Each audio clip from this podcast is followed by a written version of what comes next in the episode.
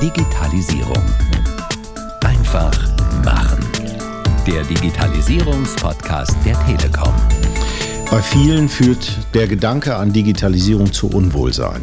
Ich glaube aber, dass man die Chancen betrachten sollte, wenn man in einem sicheren Umfeld die Digitalisierung vornimmt. Was meine ich damit? Dass Sie sich darauf verlassen können, dass Ihre Daten sicher sind. Darum kümmert sich übrigens die Deutsche Telekom. Das ist unser Markenversprechen. Dafür kämpfen wir jeden Tag. Und ich kann Ihnen sagen, auch dort hat die Digitalisierung ihre Herausforderungen. Aber genau das ist unser Job, Sie sicher bei den Daten und beim Hosting der Daten zu begleiten. Und damit herzlich willkommen zur Episode 5 von Digitalisierung einfach machen. Worum geht es heute? Es geht eigentlich um das Thema. Es geht um das Thema für eine gelungene Digitalisierung, eine Art Grundvoraussetzung, Sicherheit. Hagen Rickmann, Geschäftsführer Geschäftskunden der Telekom, hat das im Intro schon angesprochen. Und zwar mit einer wichtigen Formulierung. Sie müssen sich darauf verlassen können. Verlässlichkeit, Vertrauen. Ich muss als IT-Chef oder als Unternehmer ruhig schlafen können, weil ich weiß, meine Infrastruktur, meine Daten, alles geschützt, alles sicher, alles gut. Ich bin Doris Hammerschmidt. Hallo. Und wenn Sie jetzt sagen, naja, so gut schlafe ich im Moment eigentlich noch nicht, dann können wir Ihnen hoffentlich heute mit unseren beiden Experteninterviews zum besseren Schlaf verhelfen. Wir haben uns nämlich wieder zwei Experten zu dem Thema gesucht, heute zu dem Thema Cybersicherheit. Und zum einen ist das Anke Voll, zuständig für Security-Produkte der Geschäftskunden bei der Telekom. Und ihr Kollege Ingo Wessels, Category Manager Security bei der Telekom. Die beiden haben uns spannende Geschichten erzählt von Hackern, Hasen und Honeypots. IT-Sicherheit, Cybersecurity. Ich kann mich an so viele unzählige Vorträge, Kongresse und Seminare erinnern, an denen genau das das Thema war. Deswegen muss man heutzutage schon ein bisschen provokant fragen und so provokant habe ich die Frage auch an Anke Voll weitergegeben. Muss man den kleinen und mittelständischen Unternehmen wirklich noch sagen, dass Investitionen in die IT-Sicherheit notwendig sind? Ja und nein. Es ist einfach so, dass wir zwar sehen, dass gerade im Mittelstand die Ausgaben für IT-Security durchaus steigen, aber man geht halt sehr punktuell vor. Die Dinge wachsen aber zusammen und dadurch haben wir trotz steigenden Ausgaben im Mittelstand weniger Sicherheit und auch eben den Befall von ähm, Attacken im Mittelstand. Und das ist eben das Schwierige. Ich darf nicht nur Lücken stopfen, sondern ich muss eigentlich mir aufgrund der immer neuen Bedrohungslagen sehr intelligente Gesamtkonzepte anschauen und auch umsetzen. Was aber heißt, wenn ich sämtlicher Bedrohungslagen ständig und überall Herr werden möchte, dann muss meine interne IT entweder sehr, sehr gut aufgestellt sein oder ich sehe ein, das schaffe ich einfach nicht alleine. Das sehen wir in der Tat auch so, aber man scheut sich noch ein bisschen davor, das zu akzeptieren. Denn äh, oft ist es einfach so, dass diese Erkenntnis erst wirklich vollkommen wahrgenommen wird, wenn man Opfer geworden ist. Und äh, das ist eben äh, das Problem. Nur dann ist es halt mitunter schon zu spät. Zumindest werde ich dann große Einbußen hinnehmen müssen, bis hin auch zu Unternehmen, die dadurch wirklich schon in Konkurs gegangen sind, weil sie eben mehrere Tage zum Beispiel nicht arbeitsfähig waren. Denn jetzt kommt noch ein Aspekt dazu, sagt Ingo Wessels. Gerade kleine Unternehmen trifft das viel härter, wenn ein Angriff die ganze Infrastruktur lahmlegt. Wenn dort meine drei Rechner ausfallen, weil sie halt von irgendeinem Angriff befallen wurde oder wenn ich mal eine Woche lang keine Rechnungen schreiben kann, dann trifft mich das als Kleinunternehmer natürlich deutlich mehr als ein Großkonzern, der halt eben wirklich auch ein bisschen finanzielle Reserven hat. Ja? Aber der Handwerker, der eben die Rechnung nicht schreiben kann für eine gewisse Zeit oder der einfach Materialien nicht mehr einkaufen kann, weil all das passiert ja heute online, der kann nicht mehr arbeiten. Ja? Und der kann sofort nicht mehr arbeiten und der verliert Aufträge und zwar massiv. Und genau da muss man sich halt eben die Frage stellen, sind die paar Euro, die es mich monatlich kostet, das wert, dass ich halt eben das Risiko eingehe?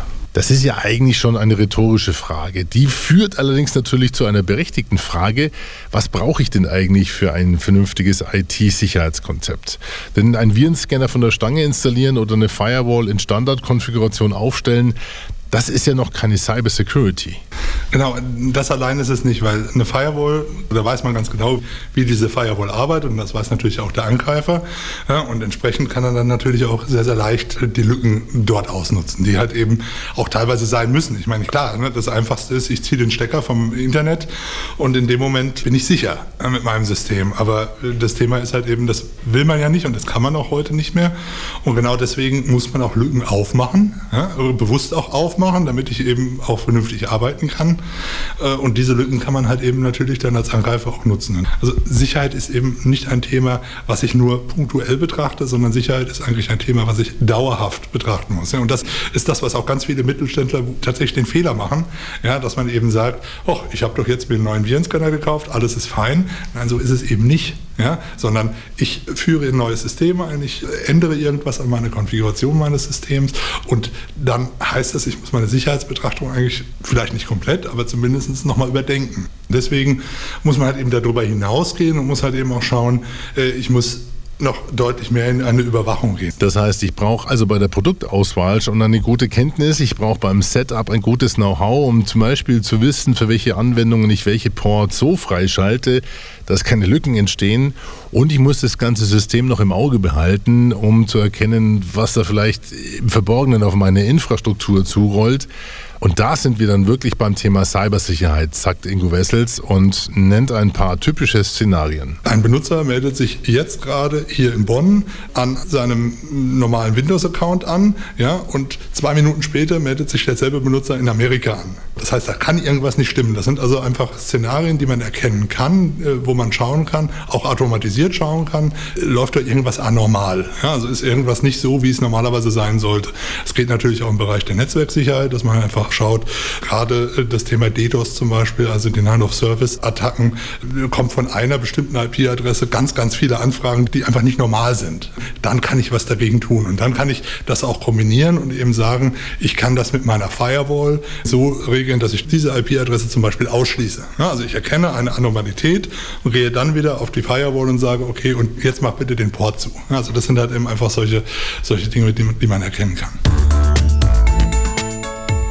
Soweit ein erster Überblick darüber, was Cybersicherheit überhaupt bedeutet. Firewall, klar, aber eben auch dieses faszinierende Hase-Igel-Ding. Der Cyberkriminelle denkt sich eine neue virtuelle Schurkerei aus und die Cyber-Defense-Leute schauen, dass sie den entscheidenden Schritt früher dran sind, um diese Schurkerei zu verhindern. Ein Ort, an dem diese frühen Schritte geplant und analysiert werden, ist das neu eingerichtete Cyber Defense Center der Telekom. Anke Voll hat uns erklärt, was dort genau passiert. Wir haben aktuell die Eröffnung eines neuen Cyber Defense Centers, was wir jetzt äh, im letzten Jahr eben aufgebaut haben. Dort ist es eben so, dass wir äh, sehr umfangreich für unseren Kunden Überwachungen seiner Netze vornehmen können.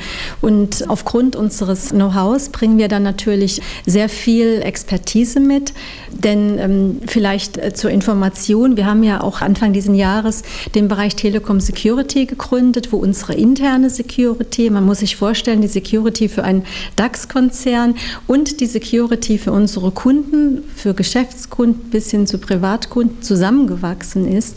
Und daher haben wir eben jetzt in diesem ähm, Security Operation Center alles äh, gebündelt und haben da halt ihnen auch eine riesige Expertise abgeschlossen abgestuften Know-hows, was sich ja ein Unternehmen in dem Sinne gar nicht leisten kann. Also ich kann mir erstmal die Vorfälle im First Level angucken und abarbeiten, bis hin, dass ich absolut top ausgebildete Experten habe, wenn ich dann wirklich ganz neue und ganz massive Störfälle habe. Und das klingt schon wirklich interessant. Denn wenn bei einem DAX-Konzern ein, ein wirklich ungewöhnlicher, komplexer Angriff entdeckt und abgewehrt wird, dann fließt diese Info dann automatisch durch zu den kleinen und mittelständischen Unternehmen, die eventuell auch gerade eine Störung haben? Also vielleicht ganz wichtig, also ein Kunde kann ja immer nur seine Komponenten überwachen. Der hat vielleicht ein, zwei, drei Firewalls, der hat ein paar Intrusion Detection Systeme, der hat Virenscanner, die kann er auch alle überwachen und kann gucken, passiert damit was. Ja?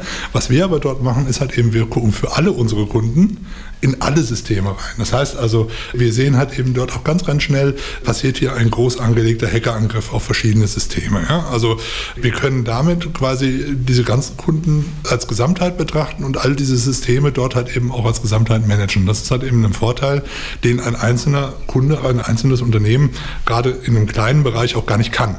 Zusätzlich laufen dort die Störungen der Kunden auf. Das heißt also, wenn ein Kunde sagt, ich kann aber irgendetwas hier nicht mehr tun, dann gucken wir auch, okay, was hat das für einen Grund? Hat das einen Grund, dass vielleicht irgendwie vom Hacker irgendein System lahmgelegt wurde oder ist es halt eben ein ganz anderer Fehler, der dort halt eben aufgetreten ist? Also genau diese, diese Dinge können wir dort gebündelt betrachten. Mir ist bei der Recherche zum Thema ein sehr schöner Begriff untergekommen, Honeypots, also Honigtöpfe. Im Cyber Defense Center stehen solche virtuellen Honigtöpfe und ähm, stelle ich mir das richtig vor, das ist so eine Art Lockmittel in Form von Cyberhonig und Winnie the Pooh Hacker tappt dann genau da rein. Genau das nennt man eben Honeypot, ja, also quasi der Honigtopf, wo quasi ich den Hacker genau seine Aufmerksamkeit auf, auf diesen Honigtopf lenke, der aber eigentlich nicht angreifbar ist. Also es sind einfach kleine Systeme und diese Systeme stellen sich als Endgerät oder als angreifbares Ziel dar. Ja, und äh, damit weiß ich auch, mit welchen Methoden versucht denn der Hacker genau dieses Ziel anzugreifen und kann da auch wieder Rückschlüsse draus ziehen. Klar, laufe ich als IT-Security, als Schützer quasi immer dem hinterher, was natürlich ein Hacker oder eine Hacker-Community sich gerade wieder Neues ausdenkt. Und äh, ich muss natürlich immer wieder auf dem Laufenden bleiben, was passiert da. Und genau dafür kann man eben diese Honeypots nutzen, dass man eben sieht, wer greift denn an, wie greift er an und warum. Also was möchte er damit vielleicht Vielleicht erreichen? mal um zu quantifizieren, was kann man denn da rausbekommen? Also alleine in der letzten Stunde haben wir über unsere Honeypot-Struktur und die unserer Partner über 70.000 Attacken festgestellt. Also 70.000 Attacken in einer Stunde, das überzeugt wirklich. Und als Kleinunternehmer und Mittelständler habe ich da irgendwie ja sofort das Gefühl, in dem Spiel habe ich ja überhaupt keine Chance. Außer ich nehme mir einen Partner an die Seite, der mehr Chancen hat als ich. Und deswegen habe ich Ingo Wessels mal gefragt, was machen Sie eigentlich mit mir, wenn ich und meine, sagen wir mal, 15, 20 Mitarbeiter und Rechner plus Laptops und Smartphones nehme und sage, bitte schützt mir das mal alles nach allen Regeln der digitalen Kunst. Wie gehen Sie daran? Man guckt zuerst einmal drauf, hast du dein Netzwerk mit Netzwerksicherheit geschützt. Das heißt also, hast du eine Firewall äh, dir aufgebaut, die kann aus dem Netz kommen, die kann aber auch quasi bei dir vor Ort stehen. Also Firewall, oft denkt man auch, eine Firewall ist äh, physikalisch irgendetwas, was immer nur beim Kunden so direkt am Anschluss steht. Ist ja gar nicht so. Also es gibt auch sehr wohl Lösungen aus dem Netz heraus. Das heißt also, ist dein Netz schon mal geschützt. Dann das zweite, sind deine Endgeräte geschützt. Ja, das heißt also, es fängt an beim PC, beim Laptop, aber auch äh, das mobile Endgerät.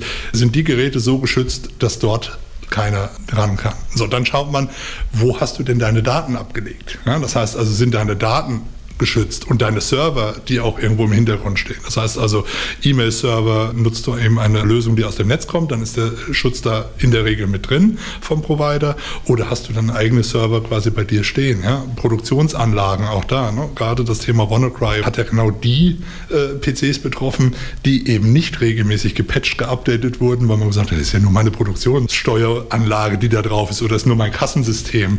Das hat ja gar keine Notwendigkeit, ins Internet zu kommunizieren, hat es aber eben doch. Ja, und das merkt man genau dann, wenn halt eben solche Systeme angegriffen werden. Ja, also das sind einfach die Dinge. Das heißt also erstmal das Netz, dann die Endgeräte und dann darüber hinaus halt eben gucken, okay, was können wir jetzt noch äh, für dich tun, für deine Infrastruktur, also Server und, und, und Mail-Postfächer und was können wir dann darüber hinaus tun, okay, wie schützen wir dich, lieber Kunde, auch vor unbekannten Angriffen, eben genau von diesen Anomalien. Und was ich ähm, auch sehr gut empfehlen kann, ist einfach mal einen Schwachstellen-Scan über das Netz laufen zu lassen. Wir nennen das Vulnerability Scan. Das kann man einmalig tun. Wir haben aber auch Lösungen für größere Unternehmen, wo man sich eben ein System kaufen kann und das täglich zum Beispiel tun kann. Denn oft ist es so, dass äh, die IT ist ja sehr lebendig, da passiert sehr viel. Es werden Updates, Patches gemacht und äh, also wir haben auch schon Situationen erlebt, da wird irgendwo ein Häkchen rausgenommen und der Kunde war mit seinem Netz, äh, mit seiner Infrastruktur offen für jeden. Und, und das würden Sie eben alles mit einem Schwachstellen-Scan erstmal als Basis feststellen und darauf kann man dann eben auch aufsetzen. Wunderbar. Wir haben viel gelernt diesmal von Honigtöpfen, Schwachstellen-Scans, DDoS-Attacken und mehr. Und damit herzlichen Dank an Anke Voll und Ingo Wessels, unsere Experten heute in Sachen Cybersicherheit. Mit Ihnen zusammen haben wir Infos und Links zum Thema zusammengefasst. Für Sie umfangreich, gebündelt wie immer, finden Sie unter www.telekom.de slash podcast in der Website zu dieser Episode, Episode 5 Cybersicherheit. Ich sage mal wieder herzlichen Dank fürs Zuhören und bis zum nächsten Mal. Machen Sie es gut und auf Wiederhören. Bis dann.